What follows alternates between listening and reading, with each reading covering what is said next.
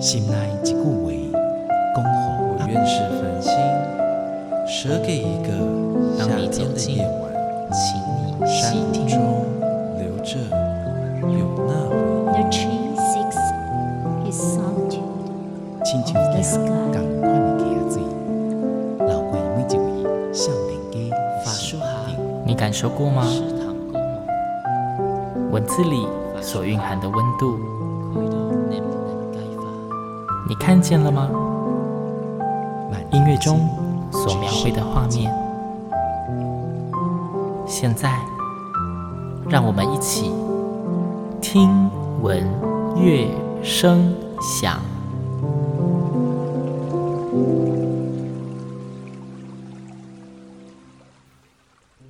Hello，各位听众朋友们，大家好，我是主持人新阳，欢迎再次跟我一起听闻乐声响。相信大部分的听粉们应该都还记得，新阳是一个合唱人，因此在我第一季的听闻乐声响里面，几乎每一集都会介绍很棒或是很多的合唱音乐作品哦。然后新阳每次介绍作品的时候呢，其实都会借机跟大家解说一下作品的内容啊，作词作曲者的这些资讯，有一些词曲的作者。甚至会不定时、非常高频率的出现在节目中。那今天新阳邀请到的来宾呢，他在台湾合唱界应该说是无人不知、无人不晓的啦。甚至我们可以说，只要是合唱人，你一定唱过他所编写的作品。他同时也是新阳从第一季节目就一直一直很想邀请到节目中的重量级来宾。他是钢琴演奏家，还是音乐家，还是编曲家，还是作曲家？他是蔡玉山老师。老师你好，新阳你好，好久不见，超级久不见大家。我每天盼星星盼月亮，终于把老师盼到节目中了呢，有点感动，也很激动啊。因为其实哎、欸，我们这样算是再过几年就快要。知道老师就快要到二十了哦，有这么久了，二零零六，哇哦，有这么久，十六年前，你你这样会泄露我的年纪？不会啊，我认识老师，老师才二十嘛，对不对？好吧，对，其实主要是就是很难得邀请到老师。那之前一直很想邀请，是因为我之前在节目中真的一直在做非常多的合唱曲。嗯、那想到说我真的很高频率接触合唱的时候，大概就是在参加福尔摩沙台金那个时候，那时候特别又接触了非常多歌曲，其实都是老师您所编曲的，然后就让我看到很多很经典的歌曲的样貌，即便它可能本来只是传统的台湾的歌谣哦。嗯，那我我应该。说，我比较好奇的是，因为其实老师您的音乐的学习历程，就是包括老师您之前的那些学经历，好像都是以呃钢琴演奏为主，包括文凭也是钢琴演奏的部分嘛。那到底是什么契机机会让老师您开始想要做编曲或作曲这件事情？您的第一个编曲作品是为什么而出现的？为什么会出现？就是苏庆俊老师，大家讲到他都对合唱界大佬。没有，因为我刚好在帮苏老师谈几个合唱团嘛，嗯、之前有帮他谈过华星儿童合唱团。嗯，那在华星儿童合唱团的时候，老师就一直很想找看是不是台湾的作曲家有兴趣来帮孩子们编一些台湾的歌谣。嗯，然后我们就透过关系啊，我有很多音乐界的朋友，所以我们找了很多。作曲主修的学生，嗯，或是老师背的啊，看他们有没有愿意来做这个事情。哎、嗯，他们也很乐意，可是好像都有一点太太太厉害了，太厉害的意思是写出来曲子都太难嘛？对，我觉得这就比较不容易唱。比如说像新阳就知道，因为他是一个合唱人，对，他就你就知道说，如果说女高音一直都在唱。嗨哦，很高很高的对对对，索拉西索拉西，这是不可能的，类似这样子，非常大的负荷，是是是，类似这样的东西。那可能这些作曲家他们并不是这么常接触合唱，他们可能是以器乐的编制，嗯、或是说比如说弦乐四重奏的想法啦来写，所以小提琴啊拉都搞没有问题啊，只要把位够，对，所以就觉得好像无法使用。那也是因为这样子，老师就问我说：“哎、欸，你要不要试试看自己写？”所以是这样开始的，所以跟我的学习背景一点关系都没有，是因为老板的压力。老板的压力是老师，你还记得你第一个作品是什么吗？我记得是哪一首呢？是郑智仁医师的《返璞归真》哦，那一首歌我非常的喜欢。那自然是第一首，那是第一首。对啊，老师，你说是为了华星儿童合唱团？没有没有，后来那时候还没写，后来是福尔摩沙的时候我才鼓起勇气。我想说。哇塞，儿童合唱团唱返璞归真，没有没有没有，这情感戏就进不去吧。对，我觉得那一首歌的旋律非常的漂亮，然后甚至后来我很认真的想要找来唱的时候，它已经绝版了。对，现在就是已经没有这个版本。对，只能存在回忆之中，嗯、我觉得非非常的可惜。对，然后我想问一下，就是一直以来啦，我刚刚说就是包括我认识老师也蛮久的时间，一直以来就是其实台湾的合唱界应该说有非常多脍炙人口的经典的曲目，嗯，然后其中有非常多都是出自老师。师之手，因为有些歌几乎是只要是合唱团一定会碰过，嗯，几乎躲不开。嘿，对，老师你在这么多作品里面啊，你有没有自己就是比较特别印象深刻的啊？那例如说就是，哎，你可能在创作的时候就是花了特别久的时间，或是特别多的心力，或是特别有感的，有没有这类歌曲？有哎、欸，其实还蛮多的。我觉得应该怎么讲呢？就是我我只会编我喜欢的曲子。所以我其实有点 麻烦，没有，就是我会自己去大量的涉猎很多种的音乐。我听所有的流行音乐，我家有蔡琴，我家有伍佰，我们家也有陈奕迅，所以就是也有很多客语的歌手的 CD。所以其实我听很多东西，所以我听到我喜欢或是特别是歌词能够感动我的，然后我会把它记下来，或是把它折起来，再看看我对哪一首曲子比较有感觉。所以就是每一首其实都是我喜欢，我才会去写。我觉得写出来自己不喜欢，别人也不会喜欢。对，就应该说就跟小孩子学习音乐一样啦，自己不喜欢就没有练琴的动力。是是 也是。那老师，您的作品中，如果真的要您挑个一两首歌，您创作的过程，或是一两首歌曲，你特别印象深刻的，您大概会举哪几首？哦，那我就先举一首。大家也常唱的《听哦哦》，哦，算是非常经典的传统的那种童谣类的，是是是。那为什么会挑这首跟大家分享呢？其实我本来也没有想要变《听哦哦》。那为什么这首 曲子会诞生出来呢？是因为有一次我跟着福尔摩沙合唱团出国巡回演出，嗯，那我记得那时候坐在飞机上，好像刚好有一个很大的乱流，而且是美国的小飞机，不是太大的飞机，特别摇，非常的摇，在那个摇晃的过程，竟然就听哦哦听哦哦，大家都知道听哦哦不应该是这样唱，可是就是那个晃动的感觉，就是、八七拍就跑出来了，对对对，所以。我觉得这首是让我很印象深刻，因为我没有想到在那个危急的时候，竟然脑筋是出现旋律，然后我以为说是我紧张，可是过了很久以后，这个东西挥之不去，他会一直在脑海里他会在，对对，他会一直叫我说嘿嘿，赶快把我写出来呀、啊！所以我就对呀、啊，后来就回台湾以后，我就把它写起来。对。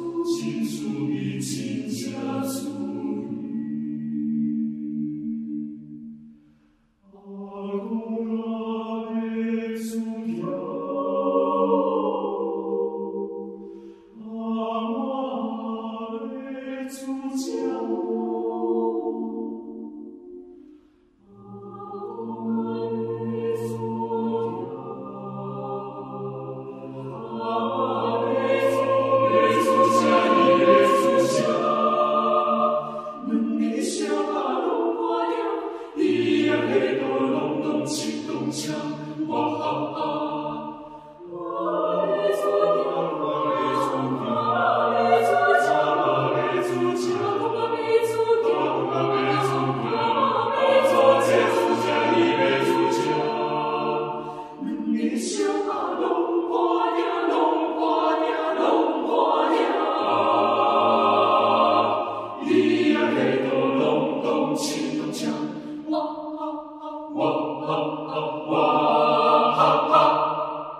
我觉得这一首《听友欧》对我来说是一个呃蛮神奇的作品，因为的确我第一次听到它也是跟台青有关。嗯，然后因为大家印象中《天有欧》都是一个非常稳定的节奏，是是，对，那时候出现怎么会有人用七八拍去写这这个前面的开头，就突然有一种紧张感，受就哦，这编曲也太有趣了吧！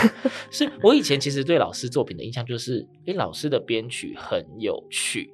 就是非常多是我可能本来印象中的曲子，大家既定印象，不管是丢丢党也是，嗯，对，好像用了非常多的趣味的手法，会让人家印象深刻。那估计也是老师你本身脑袋要装很多的东西，才会有这一种，就是哎，也不能说 搞怪，就是很有创意啦。而且我之前我一直无法接受的是，那时候听苏青老师讲说。哦，蔡老师他就是他不是职业在编曲，他就是有兴趣才做。然后他说，一个就是被说是业余的作曲或编曲家，为什么能够产出这么多作品？为什么哪来这么多时间呢、啊？所以就说是老板的压榨，没有 没有老板给的机会，没有，因为福尔摩沙合唱团是一个演出量算是相当多的一个国内合唱团。所以就是老师对自己的要求，或者说对团员的要求，他也是希望能够不断有新的作品出来，让大家能够接受，总不能每一场都唱一样。所以也是因为有比较多的音乐会，所以就会有比较多的曲目需要去安排。所以老师就问我说：“哎，下一场你要写什么？”他就这样丢给我一个、啊。他的问法是：下一场你要写什么？对你，你你要你下一场要写什么？然后我就会自己去找。就是我觉得是等于是他对我有要求也好，或是说。我我就自己就觉得说，哎、欸，好像我有一个责任感，要把这个曲子生出来，所以是因为这样子开始的。刚才讲说就是都是有兴趣的歌写，结果现在发现就是其实压力都是，哎、欸，下一场要演出了，是不是该丢一些新曲子出来啊？对，然后可是，哎、欸，老师您通常是先出现了钢琴的部分，还是先出现和声？先出现和声。我写曲子会先把合唱完成，就是我写曲子的时候，可能我就要决定说它是要有伴奏的还是无伴奏。嗯，那我大概决定那个方向以后，我先写合唱。嗯、我我顶多写个前奏，知道说怎么样把这个音乐带进来，拉进来。对对，然后我就会开始写合唱，然后我才会把钢琴装进去。我会我会去唱每一个声部，边弹边唱，边弹边唱。对，然后我就会想说，哎，我钢琴应该要怎么写才不会去。遮掉合唱团漂亮的声音。想说，对音乐老师，如果您本身是那种钢琴演奏，难道不会想要就是就是在钢琴部分稍微炫技一下，然后不小心就是会不会合唱就消失了？我觉得是因为呃，应该怎么讲？就是如果新阳还记得，就是说你说你喜欢返璞归真，返璞归真的钢琴就比较难，嗯、那是我早期的作品，嗯、就会变成说我知道的我都把它想把它写进去。嗯，那这样子其实后来我现在在看那些作品，我就觉得说，哎呀。如果我早一点，慢慢的，我觉得应该把一些东西拿掉，拿掉，对，可能真的是就返璞归真。就是一刚开始的时候，还是有很多就会那种，就是煮一个料理，想要丢很多料下去，是是是，可是后来发现料太多会吃不出主题，这样是没错。哦，这是我第一次跟老师聊这一些，然后 突然觉得有很多算是被解惑吗？哦，就是因为原来你们都会想哦，我都不知道哎，会好奇啊。哦对，尤其是应该说，像台湾的作曲的环境，我相信在，例如说我们说二零零六年，或者在那更之前，其实好像没有到非常非常的蓬勃跟发达嘛。嗯、这个当然我们等一下可以再聊。对，然后就会很好奇说，一个这么多产的，我们说编曲家或作曲家，到底脑袋都装什么？为什么会？做这么多曲子，就会当然一定会有很多的好奇，尤其是如果自己本身就身在这一个领域里面，就会更加好奇。对，那在在我们聊 更多的东西之前呢，我想，呃，因为听闻乐声响。本身大家应该都会很习惯节目里一定要出现音乐，那今天我们又邀请到这样就是有作曲编曲非常丰富的老师，势必不能让老师闪掉。您一定要挑一下您的作品跟大家分享一下。好，所以第一段节目，老师可不可以先挑一首歌给各位听众们欣赏？好，那第一首歌我想到的就是向前走，向前行。嗯，那为什么我会想到这个东西，也是因为当新阳丢整个 rundown 给我的时候，然后我就看到说他想要问我说，哎，我的曲。曲子都是怎么出来的。嗯，那我们就来分享一点点《向前走》怎么出来。《向前走》是林强很红的一首歌，没错。然后是我们那个年代 年轻人很喜欢唱的作品，嗯、所以呢。我记得这首曲子也是我弟弟很喜欢的一首曲子，所以他就跟我说：“姐姐啊，你什么时候可以编一下这一首？”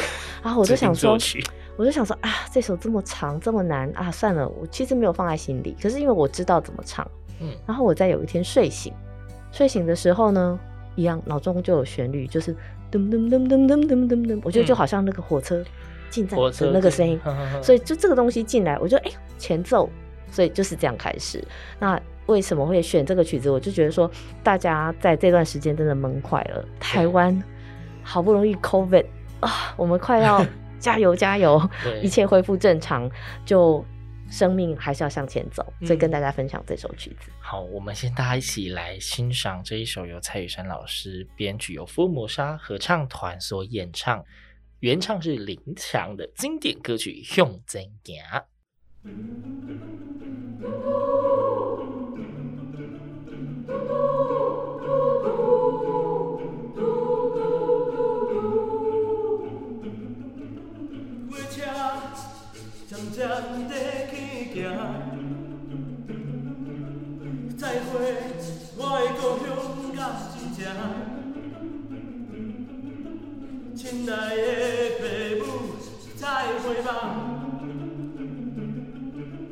斗阵的朋友，过世人。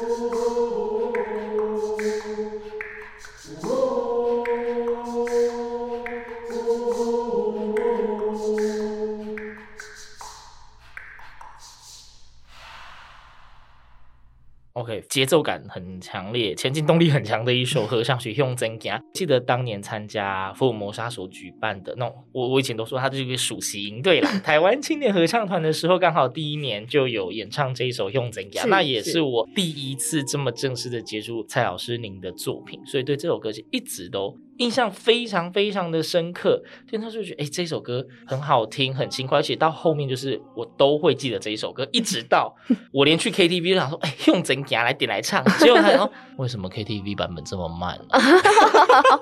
哦，是哦，我都没有发现。我就觉得就是 KTV 版就是林强原版的，好像就又慢了一点点，然后就哦，哦不行，这就要唱快才有感觉啊。然后才发现，哎，老师您的词是有删减过的，是因为太长了，太长了，嗯、所以我会我就觉得说。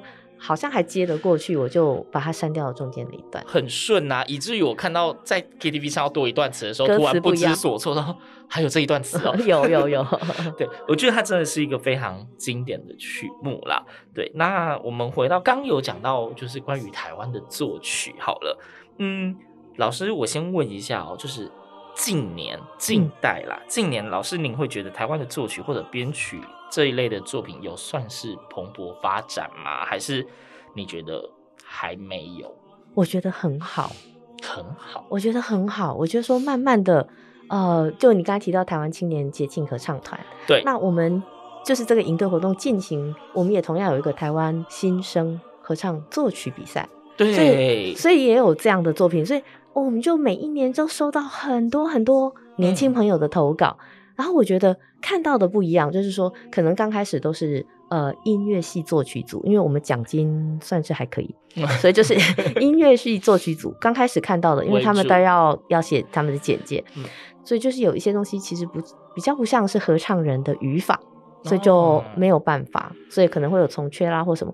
可是慢慢的，我觉得看到了合唱团的孩子们自己很勇敢的写了作品，嗯、然后来投稿，甚至福尔摩沙合唱团的团员有好几位也自己，我们都不知道，因为那是匿名，所以我们其实根本不知道是谁的作品。那、哦、他们也自己写作，然后来报名参加。所以我觉得看到很多年轻人，他们愿意尝试。为这个土地的合唱音乐去尽一份力，我觉得这个很好。那除了这一块年轻人的蓬勃之外，我发现很多的合唱团都好像有驻团的作曲家哦，比如说刘圣贤老师，哦，他也是一个很好的朋友。对他，他是一个超爱唱歌，然后很多才多艺，钢琴弹得又好，什么都会的人。嗯、对，然后他在，因为他喜欢唱歌因因素，然后加入高雄室内，然后在那边。就为他们写这么多的作品，然后像美国的周新全老师，我们也是偶尔会碰到他，哦、对，就想说真是棒，很多很多很棒的作品那样子，所以我觉得是蓬勃发展了，而且是多元的，多元，对。对，因为我想说，我以前还在求学阶段，高中的时期，在参加合唱团的时候。其实那个时候好像还没有这么流行这么多新创的合唱曲，大部分都是经典的合唱曲，一唱再唱。是，是 对。然后那时候就会觉得台湾自己本身的风景比较少看到，真的能够看到，这就是福尔摩沙那时候所出版的那一些作品。那一直到大学之后，或者是近几年在社会上打滚，发现诶，好像有越来越多的新创的能量跟作品，而且很多呃，不论是改编的或者是原创的作品，都有非常多非常非常精彩的火花。没错，没错。对，我也是非常乐见啦，因为就是嗯，老师，您觉得这跟以前大家比较不会花钱去买正版谱有关系吗？我觉得应该怎么说？我觉得台湾就是。为什么我会觉得台湾自己要有自己的作品是这么重要？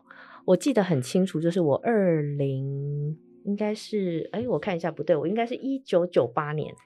一九九八年呢，我跟着华星儿童合唱团到维也纳的 Linz、嗯、去参加第一届的 Choir Olympics，它是第一届的合唱奥林匹克大赛。嗯然后那一次就是你每个团队的项目都说你要，比如说你要唱自己国家的民谣，哦、都他有，比如说他有什么浪漫派啊，然后什么文艺复兴，就是他会规定你每一个 category，但是你要一个是民谣组。哦，那民谣组我给我一个很大的 shock，去参加那个活动，就说你看到中国的蒙古儿童合唱团，嗯、吓死你，他们五十个团在台上全部是他们的民族。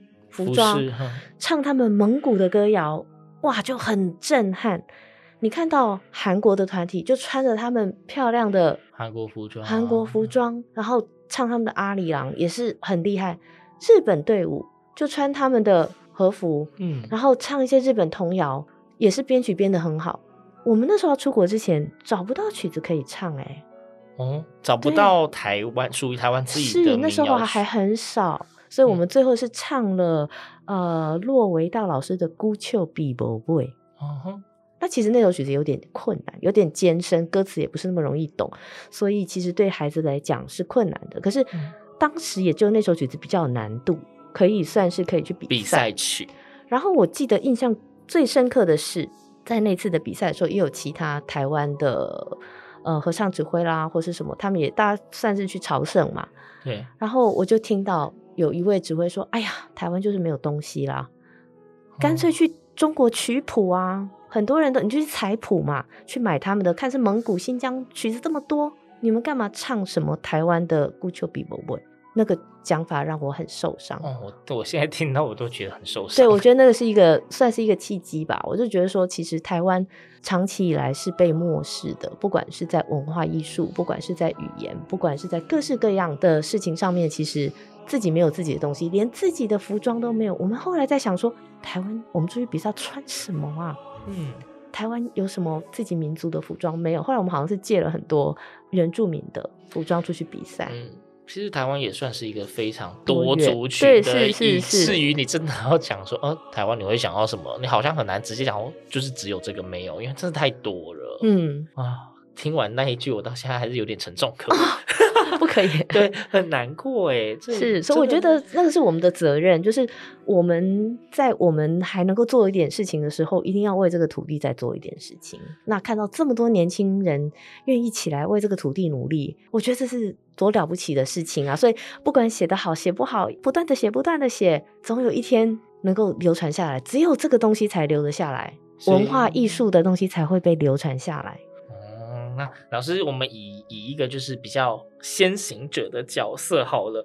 你对于那一些，就是你也说你看到了非常多，就是新生代的大家开始也产出了。嗯，那对于这一种就是可能有兴趣以后就投身在这一块产业的后进，你有没有特别想要鼓励或是分享的话？我觉得，就我我只是把自己的经验分享。我觉得音乐是一辈子学习的，学无止境的，是没有哪一天有尽头的。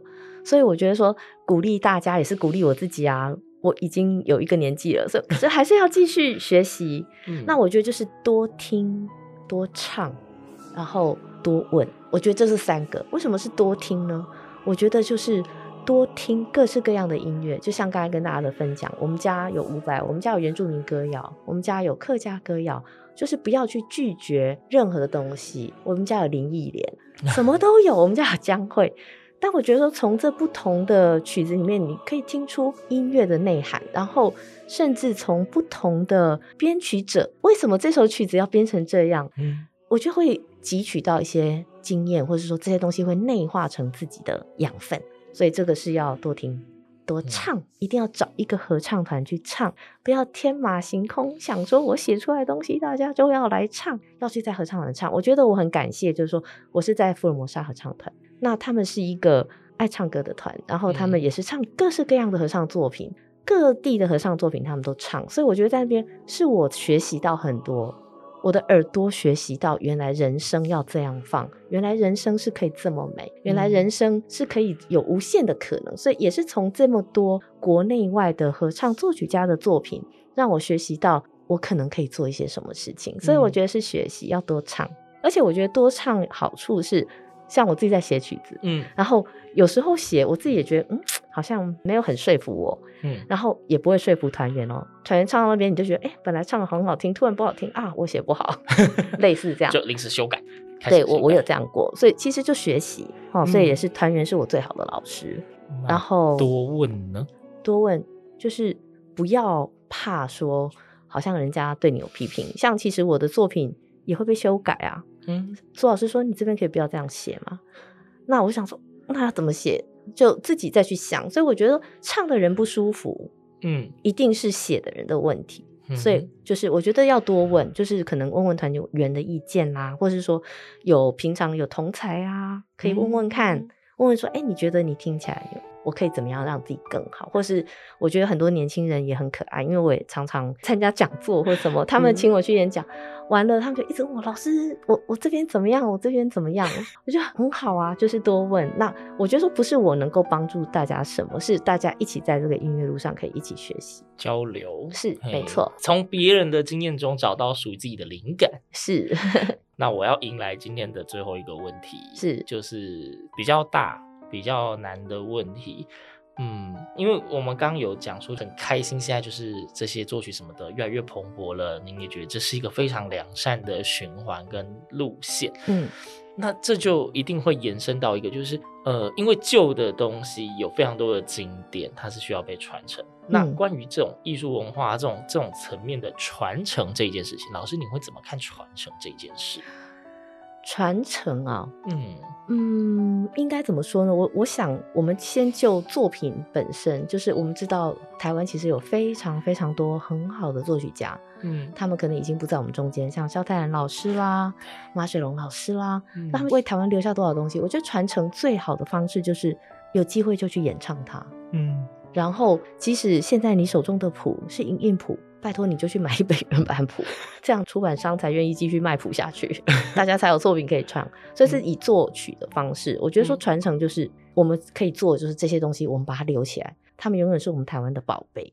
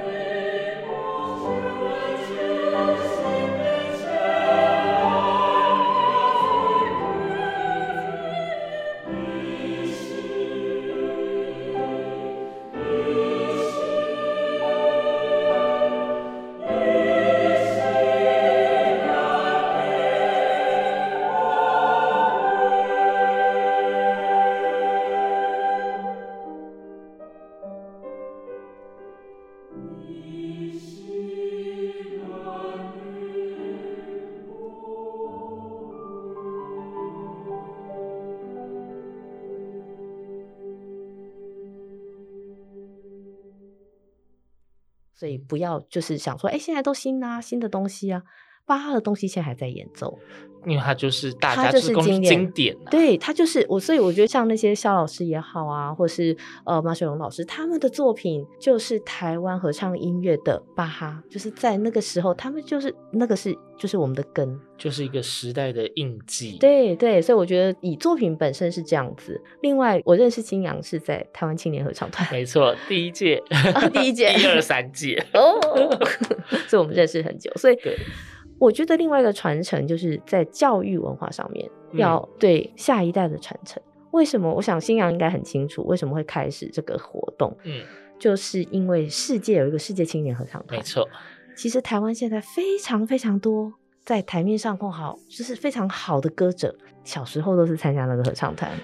那个是去 甄选，对，对他就是到各国去甄选，可能一个国家只有一个，一个或两个名额，对对对，而且他要看你缺什么声部，他才要给你进来。嗯、然后那时候的孩子们就可能到某一个国家去做集训，嗯，集训以后就开始带着他们到世界巡演，巡演，对，然后就让他们到各个地方去传。我觉得这个是一种传承。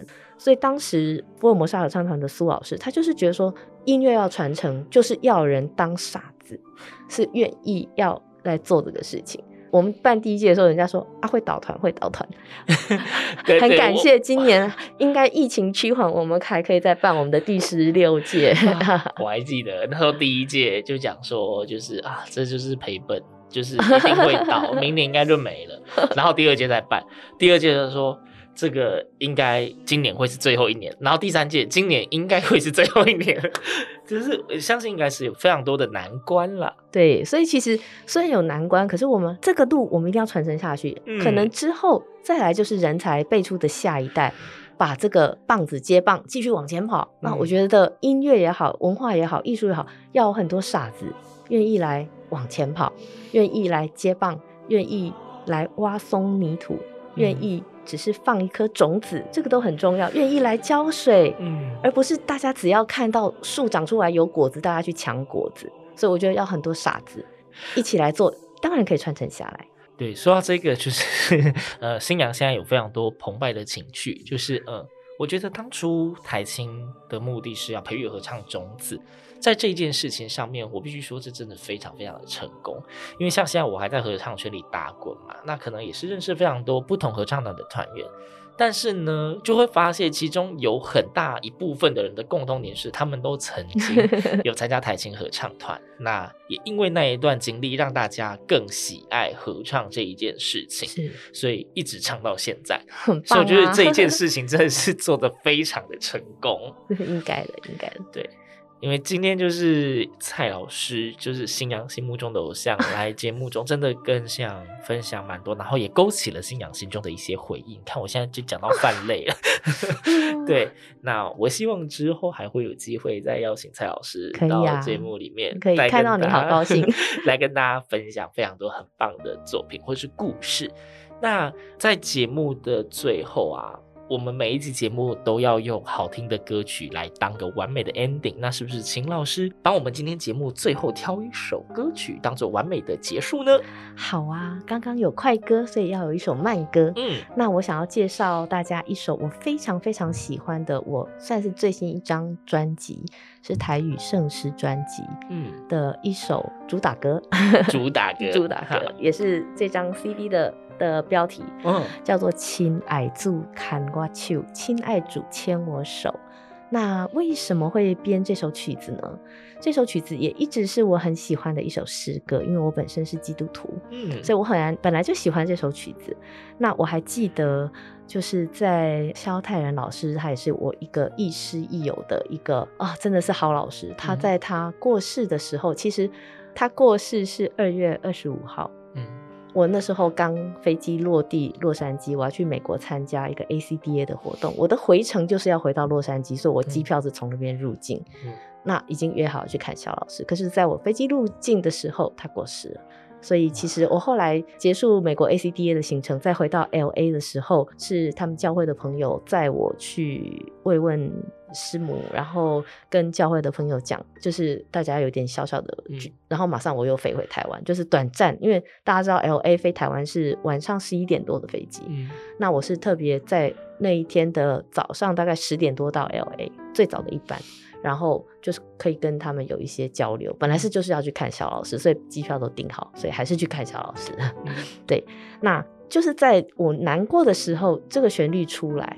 所以我觉得说，其实不管是人生有挫折，人生有快乐，但是我觉得好像冥冥中有一双手一直牵引着我们走这个人生的道路。所以跟大家分享这首很美的诗歌《亲爱祖看我手》。是台语诗歌，是台语诗歌，希望大家喜欢。我相信一定会喜欢的。那 当然，新娘说归说，大家还是要耳听为凭。对，那今天再次谢谢蔡玉山蔡老师到节目中跟大家聊天，谢谢，真的很开心，很开心，期待下一次。好的，那节目的最后，我们就一起来欣赏这一首，也是由蔡玉山老师所作曲的台语圣诗《亲爱祖看我手》。听闻乐声响，我们下周同一时间空中再会，拜拜。